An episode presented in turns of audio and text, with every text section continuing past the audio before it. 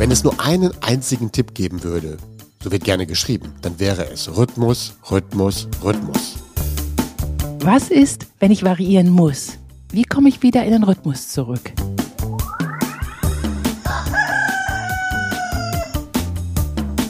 Die Schlafversteher. Mehr Verständnis für guten Schlaf, leichtes Lernen und erfolgreiches Arbeiten. Von Michaela von Eichberger und Andreas Lange. Disclaimer. Dieser Podcast ersetzt bei gesundheitlichen Problemen keinen Besuch bei einem Arzt oder einer Ärztin.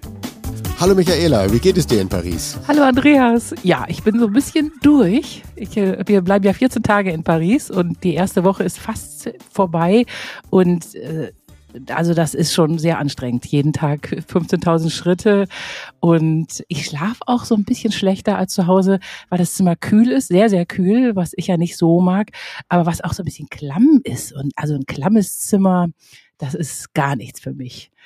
Und ja, also von daher bin ich ganz schön am Limit aktuell. Aber ich schlafe trotzdem ganz gut und habe auch viel Tiefschlaf. Und gerade sitze ich hier in einem Coworking Space. Man hört wahrscheinlich so ein bisschen die anderen Leute, die hier sitzen und herumflanieren. Aber das macht ja vielleicht auch den Charme der heutigen Folge aus, dass ich nicht ganz alleine bin.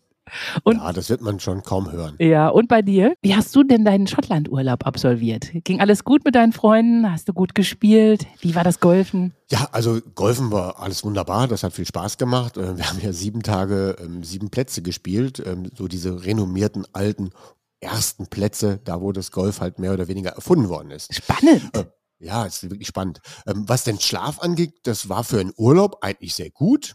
Äh, also wenn man das vergleicht mit dem eigenen Bett.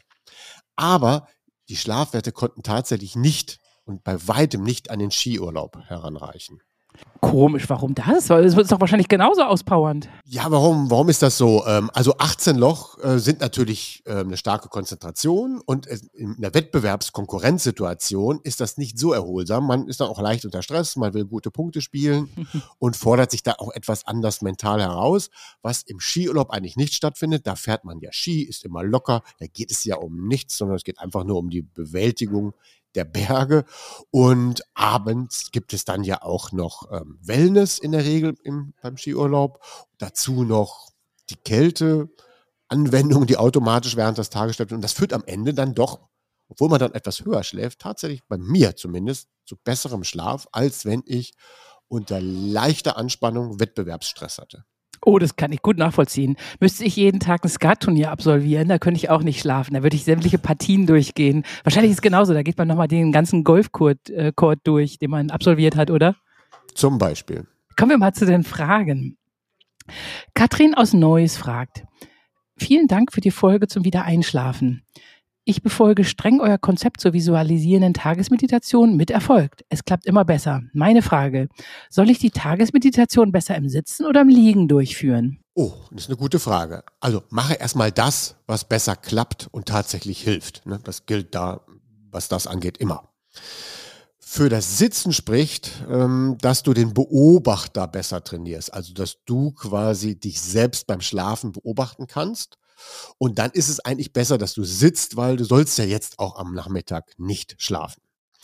Für das Liegen spricht, dass sich der Körper dann an diese Position erinnert, wo er wieder in das Wiedereinschlafen ähm, gerät.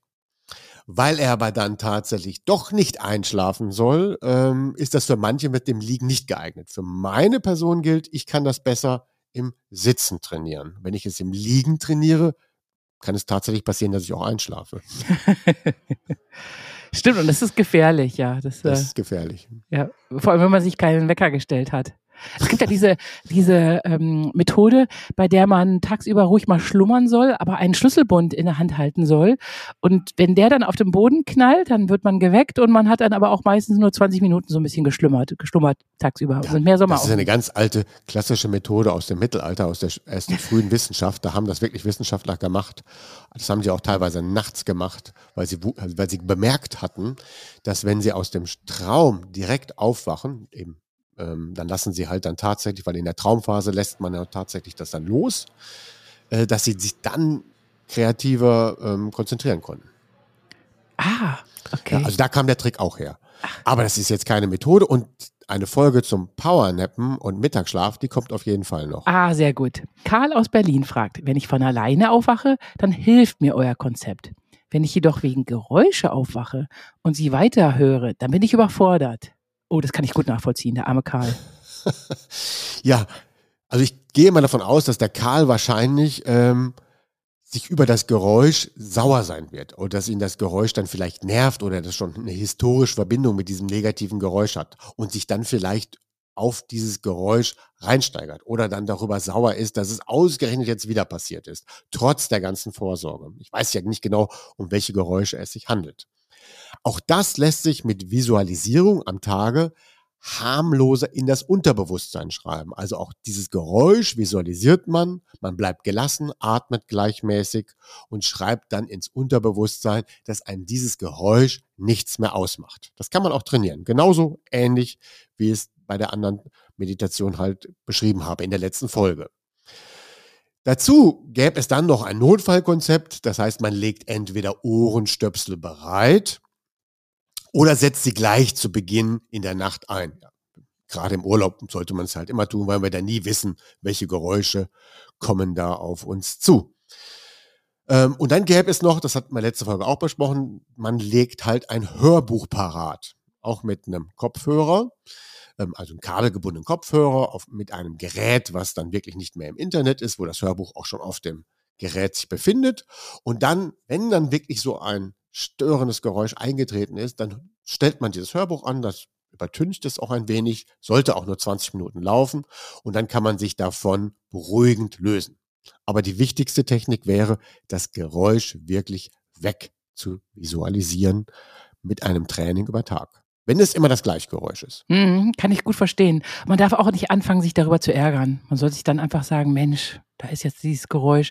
Wir werden hier jeden Morgen geweckt von Kinderlärm und zwar so extrem krassen Kinderlärm, weil hier eine Schule direkt Wand an Wand ist mit unseren Airbnb. Wir haben so einen kleinen Garten und da muss man wirklich dann, wenn man dann noch ein bisschen schlummern will morgens, muss man sich dann auch sagen, ach, es sind doch liebe Kinder und Kinder sind was Feines. ja. Ja, lohnt sich das jetzt mit dem Visualisierungstraining nicht, weil ihr seid ja immer wieder zu Hause. Ja, stimmt. Das Thema der Woche. Nachdem wir jetzt zwei Folgen über Insomnie gesprochen haben, kümmern wir uns heute mal um die Grundmaßnahme für alle schlechteren Schläfer. Und natürlich für Menschen mit Insomnie und natürlich auch für alle Zuhörer, die noch besser schlafen wollen. Gilt eigentlich für jeden. Außerdem ist die heutige Folge eine sogenannte Vorbereitungsfolge zur anstehenden Sendung in der nächsten Woche.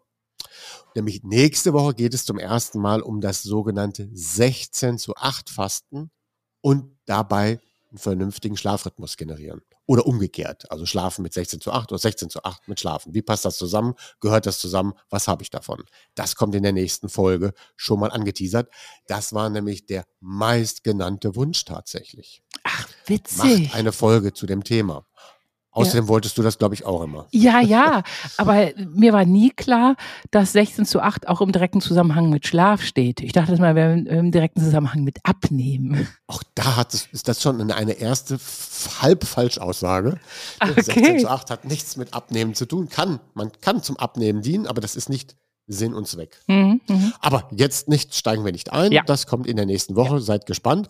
Aber um vernünftig 16 zu 8 zu besprechen, brauchen wir heute erstmal genau diese Folge, nämlich zu Rhythmen. Mhm. Es gibt große und stabile Rhythmen. Das ist ja das Jahr. Ne? Das Jahr findet immer gleichmäßig statt. 365 Tage plus X, ne? mal 365, mal 366 Tage, aber es ist ein stabiler, langsamer, großer Rhythmus. Dann gibt es sich langsam verändernde Perioden. Das sind halt Jahreszeiten, an die wir uns anpassen müssen. Und natürlich auch passt sich dann während der Jahreszeiten dieses Hell- und die Dunkelzeiten langsam an.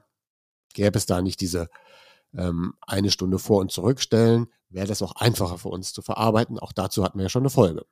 Und dann gibt es ständig wiederkehrende Perioden und Rhythmen. Das ist dann quasi die Woche. Die haben wir als Mensch geschaffen. Vorher gab es die ja gar nicht die Woche, weil wir eben unterscheiden zwischen Arbeiten und Freizeit am Wochenende und den Tag. Das ist auch ein Konstrukt, den wir mal auf 24 Stunden gesetzt haben, der natürlich davon abhängig ist, dass es immer ein Wechsel zwischen Tag also zwischen hell und dunkel gibt, aber wir den Tag nur mal auf 24 Stunden getimt haben. Und daran müssen wir uns dann anpassen. Jeder Tag ist aber unterschiedlich lang. Und dem folgen wir aber nicht, sondern wir haben uns eben auf diese 24 Stunden geeignet. Und deswegen ist es so wichtig, diesen, ja, es ist Tag-Timer zu setzen. Bei hm. denen hatten wir schon mal gesprochen. Ja. Dieser Es ist Tag-Timer setzt quasi den Impuls, okay, für den Organismus, es beginnt der Tag und der dauert so, je nach Typ, 10 bis 14 Stunden. Und wenn das um ist, sagt er, okay, dann ist das ein weiteres, eine weitere Unterstützung, jetzt auch müde zu werden. Neben den anderen Faktoren, die uns auch müde machen lassen. Aber es ist wichtig, dass wir irgendwann mal, es ist den Tag-Timer zu setzen. Und das machen wir am besten wie? Ans Licht gehen morgens. Genau. Deswegen brauchen die Augen morgens einmal echtes Tageslicht. Ähm, und das geht nicht, dass, dass es hinter einer Fensterscheibe stattfindet oder so. Also man muss wirklich raus. Und da ist eben die Empfehlung von uns, geht, wenn ihr aufsteht, binnen der ersten zwei Stunden irgendwann mal ans Tageslicht. So, das ist etwas, was wir schon mal besprochen hatten. Äh, und dann laufen eben diese 10 bis 14 Stunden. Ganz, ganz wichtig, gehört zum Rhythmus für alle dazu. Wenn wir das gewusst hätten. An der Stelle einen kleinen Einschub. Der Schichtdienst stellt eines der größten Probleme für die Rhythmusfindung und für unsere Gesundheit natürlich dar. Natürlich existieren auch im Schichtdienst gewisse Rhythmen. Also was die Übergänge der eigenen Schichten angeht. Äh, da, haben, da wechseln wir dann ja von Frühschicht zu Spätschicht, von Spätschicht zu Nachtschicht und wieder von der Nachtschicht vielleicht wieder zu Frühschicht oder von der Nachtschicht wieder zur Spätschicht. Aber diese Schichten bilden zwar dann einen gewissen Rhythmus in diesem System, aber es ist sehr, sehr schwierig, das halbwegs zu managen. Und hier will oder muss ich dann mal von einer absolut notwendigen Rhythmusdisziplin sprechen um die Belastungen und die möglichen Schäden möglichst gering zu halten. Wenn wir aber das besprechen würden heute, würden wir absolut den Rahmen sprengen. Das ist ja, betrifft ja auch nicht alle. Und denn nämlich für jeden Chronotyp brauchen wir für jede einzelne Schicht, früh, spät oder Nacht, ganz spezielle Dinge, worauf man achten muss. Ja, und mhm. das wäre eine Sendung von drei Stunden. Ja, das glaube ich. Ich ja. bewundere diese ganzen Schichtarbeiter sowieso kolossal. Und dann auch noch so anspruchsvolle Dienste leisten. Also mir unbegreiflich, wie die das durchstehen. Wir werden auf jeden Fall noch mal eine Folge zum Schichtdienst machen. Ähm, da geht es aber dann nicht darum, das können wir natürlich nicht leisten, dass wir jeden Chronotyp für jede Schicht komplett einstellen. Das ist dann schon eher eine individuelle Leistung, die Beratung braucht, eine individuelle Schlafberatung. Aber wir werden mal generell darüber sprechen, wie notwendig es ist, dass wir als Schichtdienstler uns besser auf Rhythmen einstellen müssen. Und das gilt natürlich auch für Menschen, die einen Beruf haben, wo sie immer wieder mal morgens zu früh aufstehen müssen, weil sie irgendeinen Flieger bekommen oder Zug bekommen müssen und das dreimal in der Woche halt stattfindet. Das ist ja fast wie Schichtdienst. Ja, ja. Aber zurück wieder zu unserem Hauptthema. Wiederholung muss sein. Ich erinnere daran, dass unser Chronotyp in unseren Genen festgelegt ist. Hört dazu nochmal die Folge ähm, Lerchen und Eulen. Glaube, das war die Folge drei oder vier. Da haben wir das genau erklärt. Und dort existiert eben ein Basiszellentakt. Und dieser Basiszellentakt stellt der inneren Uhr eine Taktrate zur Verfügung. Mhm. Ja, also die Uhr muss 24 Stunden laufen, aber das weiß sie nicht, wie sie takten soll. Und damit sie überhaupt takten kann, bekommt sie eben von den Genen einen Takt zur Verfügung gestellt. So, und eine diese, dieser Gene ist dann zum Beispiel die Eulengene. Der Nachteil der Eulengene ist, dass dieser Basiszellentakt zu langsam ist für 24 Stunden. Und deswegen müssen wir diese innere Uhr immer wieder vorstellen, damit man wieder auf 24 Stunden getaktet ist. Dazu hilft zum Beispiel morgens früh raus. Ne? Der Eule empfehlen wir ja dann ganz früh raus schon. Wenn sie um 7 Uhr, 8 Uhr aufsteht, dann sofort ans Licht. Die Lerche hat einen Basiszellentakt in der Gene, die zu schnell taktet. Diese Uhr müssen wir immer wieder zurückstellen. Ne? Der Lerche könnte man dann empfehlen, etwas später morgens ans Licht zu gehen. Und jetzt brauchen wir aber auch noch mal die normale Taktrate über die wir kaum gesprochen haben. Also die Taktrate, die irgendwo so in der Mitte liegt. Wir haben es bis jetzt immer als den normalen Schläfer bezeichnet. Aber wenn wir sagen, wir haben einen normalen Schläfer, dann bedeutet das ja irgendwie so, dass Eulen und Lerchen nicht normal seien. Das ist eigentlich Blödsinn. Ja, ja, ist alles normal, ja. Wer sagt denn, ob Lerche, Eule oder der in der Mitte der normale ist? Wir wissen alle nicht, was ist denn wirklich normal. Und deswegen, wenn wir eines dieser Schlaftypen als normal bezeichnen, dann sagen wir automatisch, die anderen sind unnormal. Das stimmt, das ist ungünstig. Wir brauchen ja alle drei Schlaftypen, ja. Genau. Und weil wir das eben auch nicht mögen, hatten wir uns ja schon mal Gedanken gemacht in der Folge drei oder vier. Ja. Wie würden wir denn diesen, wir sagen jetzt immer noch normalen Schläfer, denn bezeichnen können? Und deswegen sage ich mal, wir brauchen für alle Typen einen Vogel. Ja, genau. Und du hattest doch sogar einen Ornithologen befragt und der hat ja genau gesagt, was das für ein Vogel ist. Trommelwirbel. Genau. Trommelwirbel. Also, wir, kann, wir kennen ja schon die Lerche, der Frühaufsteher. Wir kennen schon die Eule, den Spätaufsteher. Sagt nicht dazu Langschläfer, das stimmt nicht, das ist höchstens ein Spätaufsteher. Mhm. Und wir nehmen mal mit unserem vogelgründlichen Laienwissen unter kleiner Anratung haben wir uns für den Finken entschieden. Mhm. Ja, also der Fink ist nämlich ein Vogel, der ungefähr zum Sonnenaufgang genau aufsteht. Und das entspricht quasi einem Vogel, der, was sein Aufstehverhalten angeht, genau dazwischen liegt, zwischen Lerche und Eule. Wir versuchen mal, ob wir das hinbekommen, nicht immer den, vom normalen Schläfer zu sprechen, weil, wie gesagt, wer ist schon normal, sondern wir versuchen mal vom Finken zu sprechen. Mhm. Wenn uns das äh, gelingt, dann werden wir das auch so beibehalten. Habe ich es mir doch gedacht. Die äußeren Einflüsse korrigieren die 24-Stunden-Uhr.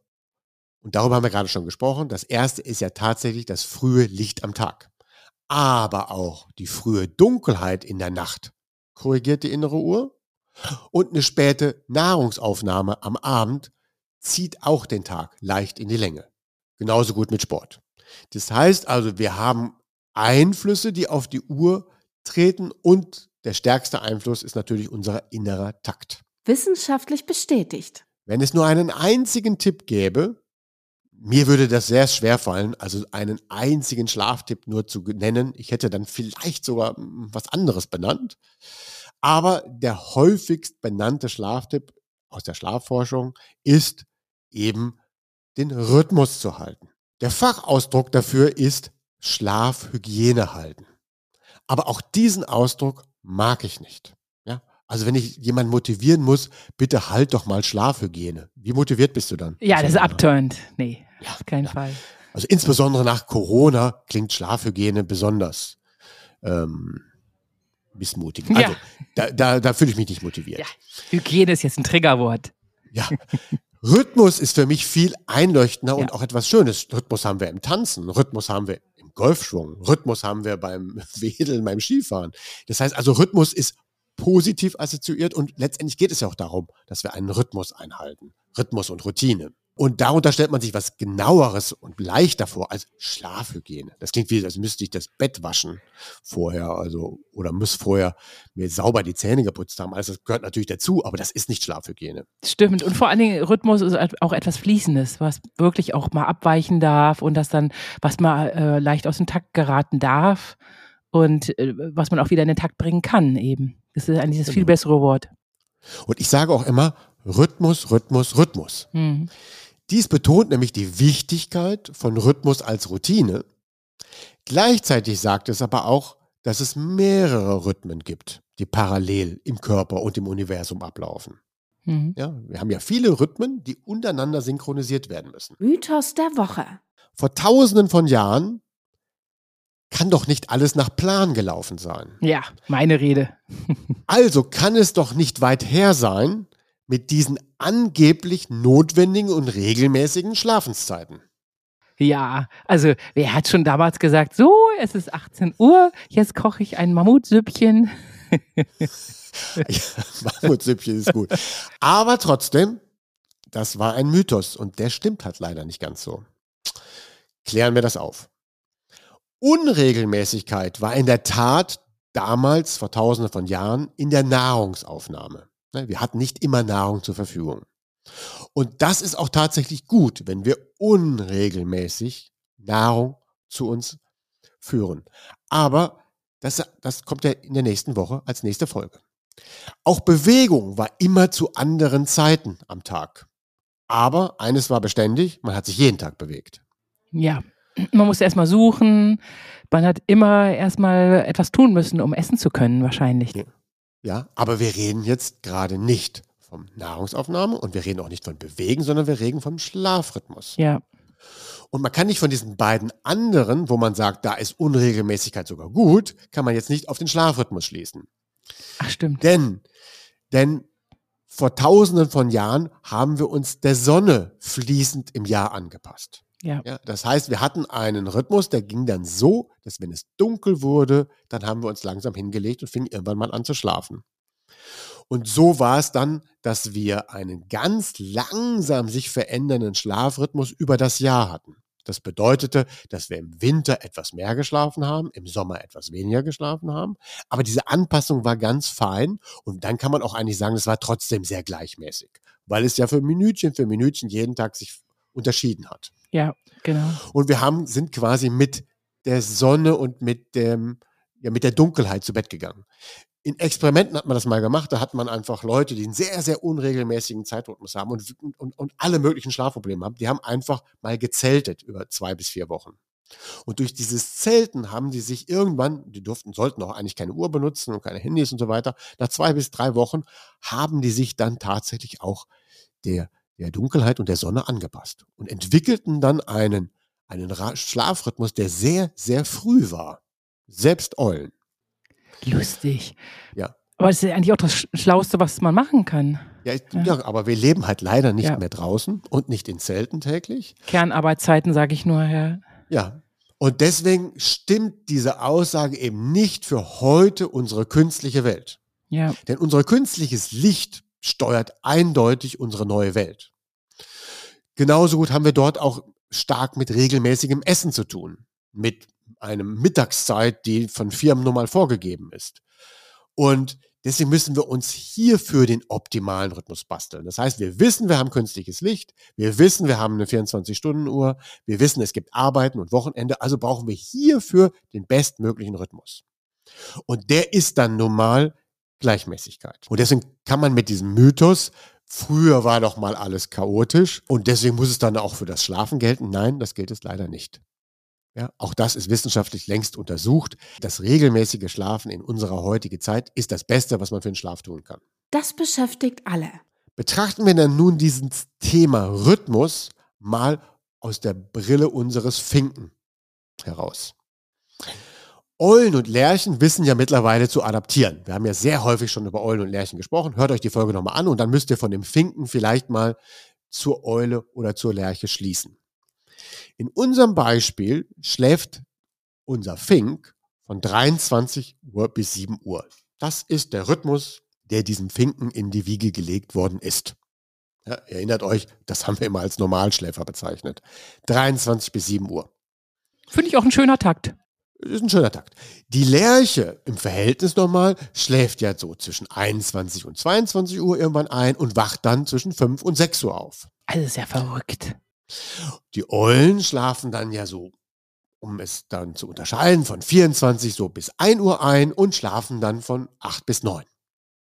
Hatten wir auch schon ausgeführt. Ja. Auch wenn es noch frühere Lerchen gibt und in seltenen Fällen auch noch spätere Eulen, macht es keinen Sinn, diese noch früheren und noch späteren Rhythmen zu folgen. Erstens lässt es sich nicht in unserer Gesellschaft umsetzen und zweitens stört man dann auch die innere Organuhr. Ne? Also irgendwann ist Schluss. Noch mehr, noch später Regelmäßigkeit als 1 Uhr zu Bett gehen und noch früher zu Bett als 9 Uhr macht in unserer heutigen Zeit und insbesondere was unsere Essensgewohnheiten angeht, keinen Sinn. Also arbeitet euch in diesen Kern, den wir gerade angesprochen haben. Betrachten wir nun mal den Tag unseres Finken, dann hat er dann ja einen Rhythmus. 23 bis 7. Und den gilt es möglichst häufig einzuhalten. Und ich sage so häufig wie möglich und nicht immer. Ja, also nicht, dass man mir gleich wieder unterstellt wird, ich bin hier die Spaßbremse, Ja. der muss jetzt sein ganzes Leben zwischen 23 Uhr und 7 Uhr schlafen, sondern ich sage, so häufig wie möglich ist es gut, wenn er genau diesen Rhythmus einhält. Das klappt natürlich nicht immer. Hm. Wenn Menschen Schlafprobleme haben, dann ist es wichtig, diesen Rhythmus möglichst noch häufiger einzuhalten. Also so schlechter ihr schlaft, so mehr Schlafprobleme ihr habt, umso wichtiger ist es, den eigenen Rhythmus zu halten. Jemand, der immer gut schlafen kann, problemlos einschläft, problemlos durchschläft, der muss nicht den Rhythmus so streng einhalten. Und wenn ihr quasi Schlafprobleme habt, dann ist ja die Grundregel oder die erste Regel, arbeite erstmal an deinem Rhythmus. Und wenn man richtig starke, schwere Schlafprobleme hat, also auch eben eine festgestellte Insomnie, dann gilt eigentlich, dass man mal vier bis acht Wochen am Stück den Rhythmus, den man für sich persönlich festgestellt hat, auch einhält. Damit auch das Unterbewusstsein und der ganze Körper sich genau und das Gehirn an diesen Rhythmus gewöhnt. Und wenn das dann wieder internalisiert ist, dann können wir uns wieder Ausnahmen erlauben. Also für alle Normalen, dann macht das nichts aus, wenn ihr ab und zu mal sündigt. Aber wenn wir wirklich Schlafprobleme haben, dann gilt in der Therapie einmal mal durchziehen. Vier bis acht Wochen. Ja, gibt es eigentlich Schlafreha-Kliniken, bei denen sowas richtig durchgeführt wird, wo den Leuten die Uhren und die Handys abgenommen werden und so ein bisschen ganzheitlich mit Sport, guter Ernährung, bunte Ernährung und äh, solchen Rhythmen der Schlaf wieder beigebracht wird? Können Insomnie-Patienten sowas sich verschreiben lassen? Ja, es gibt ja alle Formen von Kurkliniken und Rehabilitationskliniken. Und dann gibt es das natürlich auch, ob die dann nur das Thema Schlaf zum Hauptthema nehmen. Manchmal ist das ja auch begleitet mit Heilfasten. Ähm, aber da gibt es unterschiedliche Konzepte, wo, wo man sich quasi um eine Gesundung, Wiederaufbau des Körpers und da ist dann Schlaf auch eines der Themen. Hm. Aber wichtig ist ja, das ist ja eben beim Schlafen so, wir müssen den Schlaf so lernen, dass wir ihn in unseren Alltag integrieren bekommen. Es nützt nichts, in einer Laborsituation oder in einer Kursituation perfekt zu schlafen und dann klappt es wieder zu Hause nicht. Ihr müsst euch dort eingrooven, wo ihr immer seid. Ja, ja, stimmt schon, ja. Habe ich es mir doch gedacht. Jetzt machen wir es aber unserem Finken etwas schwerer, denn unser Fink muss arbeiten. Und das, dazu muss er jeden Tag um 6 Uhr aufstehen, weil er um 7 Uhr bei der Arbeit sein muss. Ne? Nicht, dass wir hier die ganze Zeit immer nur über Normfälle sprechen. Der arme also Fink. eine Stunde vorher als sein eigentlicher Rhythmus. Ja, schlimm. Das ist ja schon, unser Leben ist schon eigentlich total Das, bescheuert. das gleiche Problem haben ja auch alle Ja. Eulen. ja. Äh, Das bedeutet viel Disziplin, weil er nämlich dann schon abends um 22 Uhr zu Bett gehen muss, damit er dann rechtzeitig schlafbereit ist und auch ausgeschlafen ist um 6 Uhr. Und das stellt den Fink natürlich vor eine Herausforderung. Und hier mal so die Plätze 1, 2, 3, wie er damit umgehen sollte. Also, auch bezogen natürlich auf das Wochenende. Platz 1 ist, den vorgezogenen Rhythmus dann von 22 bis 6 Uhr, obwohl er eigentlich ein 23 7 Uhr Schläfer ist, sollte er am besten sieben Tage in der Woche durchziehen, auch am Wochenende. Das wäre dann am besten. Wenn er wirklich fünf Tage in der Woche arbeiten muss und dort immer um 6 Uhr aufstehen muss, würde ich empfehlen, dann sollte er diesen Rhythmus die ganze Woche durchziehen. Das wäre das Perfekteste. Oh Gott, der Arme. Der würde sich dann irgendwann dran gewöhnen und auch diese, dieser Fink würde sich daran gewöhnen, zwischen 22 und 6 Uhr zu schlafen. Mit den ganzen Disziplinen, die vielleicht noch kommen. Platz zwei wäre dann, also wir gönnen dem Finken etwas, dann freitags und samstags geht er dann erst um 23 Uhr zu Bett. Und dann schläft er natürlich an den beiden nächsten Morgenen bis 7 Uhr. Gönnen wir ihm diese kleine Ausnahme am Wochenende, dass er in seinem ursprünglichen Rhythmus schlafen darf. Und dann erlauben wir ihm noch mehr. Platz drei wäre, er darf Freitag und Samstag bis 24 Uhr um die Häuser ziehen, schläft dann aber am Samstag bis 8 Uhr Hm. und schläft aber am Sonntagabend, geht er dann schon wieder um 23 Uhr zu Bett. Plausibel, das ist doch zu schaffen. Ja, das, also das heißt also so für sein Wochenende, er geht jetzt Freitag 24 Uhr zu Bett und schläft dann auch morgens bis 8. Er geht dann samstags 24 Uhr zu Bett, sollte dann nicht auf keinen Fall länger als 8 Uhr schlafen und geht dann aber am Sonntagabend nicht um 22 Uhr zu Bett. Das wäre dann zu früh. Hm. Der wird dann nicht einschlafen, sondern er sollte dann 22.30 Uhr, 23 Uhr zu Bett gehen. Und wird dann in der ersten Nacht zum Montag etwas weniger schlafen. Mhm.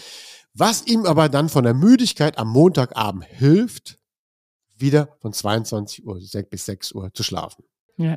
Ich hatte schon in meiner Studentenzeit äh, Kommilitonen, die egal was für Partys waren, äh, selbst wenn sie dann mal um vier bis vier Uhr morgens auf irgendeiner Party geblieben sind, die sind trotzdem jeden Tag gnadenlos um sieben Uhr morgens aufgestanden. Das fand ich schon total verrückt damals. Aber eigentlich haben die es gut gemacht, oder? Ja, das haben die gut gemacht, aber das war auch eine andere Altersklasse. Hm. Ja, denn, Ach, ne. denn, im Alter von 20 bis 30 macht uns das am wenigsten aus. Hm.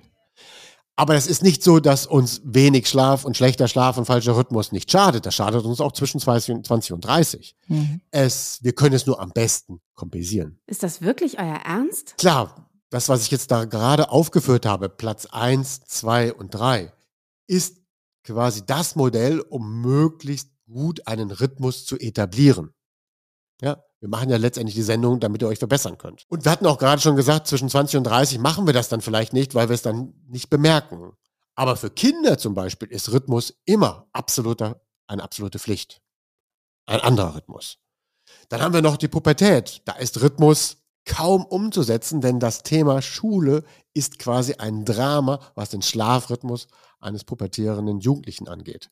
Und dazu wird es irgendwann nochmal eine extra Folge geben. Haben wir schon mal angesprochen. Ja. Und Erwachsene spätestens ab 40 halten sich meistens an so einen Rhythmus, weil sie nämlich merken, sonst schaffe ich die Woche nicht. Muss ja arbeitsfähig sein, leistungsfähig, ja. Genau. Deswegen gilt, je schlechter euer Schlaf ist, desto häufiger halt haltet euch an diese Regeln, die ich vorhin aufgeführt habe. Natürlich müsst ihr die Regeln für euch adaptieren. Ne? Ihr müsst euren Rhythmus finden und den dann möglichst nahe umsetzen. Mhm. Ihr wisst es auch wahrscheinlich schon intuitiv sowieso, dass das gut ist. Also je schlechter ihr schlaft, desto häufiger haltet den Rhythmus ein. Je besser ihr schlaft, desto häufiger dürft ihr euch mal Ausnahmen erlauben. Ganz einfache Regel. Und wenn ihr wirklich eine Krankheit habt, also eine Insomnie nachgewiesen habt, dann ist es wichtig, das mal sehr diszipliniert zu machen. Einmal für Sie zusammengefasst. Jetzt, wo wir die optimalen zu Bettgehzeiten angesprochen haben und auch erwähnt haben, wie wichtig so ein Rhythmus ist, machen wir jetzt nochmal für unseren Finken den Tagesablauf im Schnelldurchgang. Also nicht alles, was wir so schon immer so kennengelernt haben, sondern mal so die allergröbsten Marker. Unser Fink so muss ja leider um 6 Uhr aufstehen. Und dann sollte er noch keinen Kaffee trinken. Und wenn möglich auch noch keinen Tee, sondern nur Wasser, am besten einen halben Liter bis einen Liter, gegebenenfalls auch mal einen Schuss Ingwer und Zitrone da rein. Und das haben wir schon mal ganz genau beschrieben in der Folge ähm, Adenosin und Kaffee, der optimale Morgen. Ich glaube, es war Folge drei oder vier. Das Schreckliche ist nur, wenn man den Tipp den Leuten gibt, viele schaffen das gar nicht. Die sagen, nee, du, das geht nicht. Ja. Aber das sollte man wirklich mal ausprobieren. Ja, warum man dann keinen Kaffee trinken sollte, obwohl man dann schon um 6 Uhr aufsteht, hört euch dazu die Folge an. Ja. Heute wollen wir es nicht nochmal erklären. Nee, genau. Zwei Stunden später kann dann unser Fink dann endlich seinen ersten Kaffee trinken. Haben wir da ja auch erklärt. Wann und wie wir jetzt mit dem Essen einsetzen sollten oder nicht einsetzen sollten, das haben wir einmal ja auch genau in dieser Folge schon besprochen der perfekte Morgen. Und wir werden es auch nochmal nächste Woche ausführlicher besprechen unter dem Kontext 16 zu 8. Zurück zum Kaffee. Der letzte Kaffee sollte dann in der Woche von unserem Finken, der ja eine Stunde gegenüber seinem Rhythmus eher schlafen soll, nicht später als 14 Uhr getrunken werden. Und am Wochenende meinetwegen nicht später als 15 Uhr. Am Sonntag würde ich dem Finken dann empfehlen, wenn er Samstag und Sonntag sehr spät zu Bett gegangen ist, am Sonntag auf den zweiten Kaffee zu verzichten, damit er abends gut einschlafen kann für den Montag. Je nach Möglichkeit sorgt dann dafür, zwischen 6 Uhr und 9 Uhr wirklich morgens 20 Minuten das Auge ans Licht, um den sogenannten Tagestimer zu setzen. Hatten wir schon angesprochen gerade. Ja, genau. Der Tagestimer setzt dann die innere Uhr auf diese 10 bis 14 Stunden. Ja, und es darf ja auch ruhig bewölkt sein. Hauptsache rausgehen. Raus, kurz, einfach auch unter den wolkigen Himmel, alles zählt. Genau. Und wer morgens mehr Zeit zur Verfügung hat, kann das auch gerne auf eine Stunde ausdehnen, weil er dann ja auch schon seinen tagesnotwendigen Spaziergang erledigt und vielleicht sogar noch gleichzeitig Sport macht. Dann hat er ja mehrere Fliegen mit einer Klappe erschlagen. Ja, oder mit dem Fahrrad ins Büro radeln. Oder auch das. Ja, das ist alles zu empfehlen. Für alle anderen, die dann morgens nicht mehr als die 20 Minuten Tagestimer setzen haben, gilt dann, dass man irgendwann mittags oder in der späten Mittagszeit irgendwann doch nochmal einen Aufenthalt von 30 bis 60 Minuten am Licht findet. Denn das hilft, eine größere Menge Serotonin aufzubauen. Und wie ihr wisst, wird ja aus diesem Serotonin irgendwann das Melatonin gebildet abends. Ja, wir brauchen Serotonin vom Tag, um abends Melatonin aufzubauen. Und das Melatonin setzt dann ja so den Schalter, ja, du kannst schlafen. Und wenn wir dann einen ganz normalen guten Tag verbracht haben, haben wir dann ja irgendwann auch ausreichend Bewegung gehabt. Wir sind vielleicht spazieren gegangen, haben nachmittags haben wir irgendeinen kleinen Sport gemacht.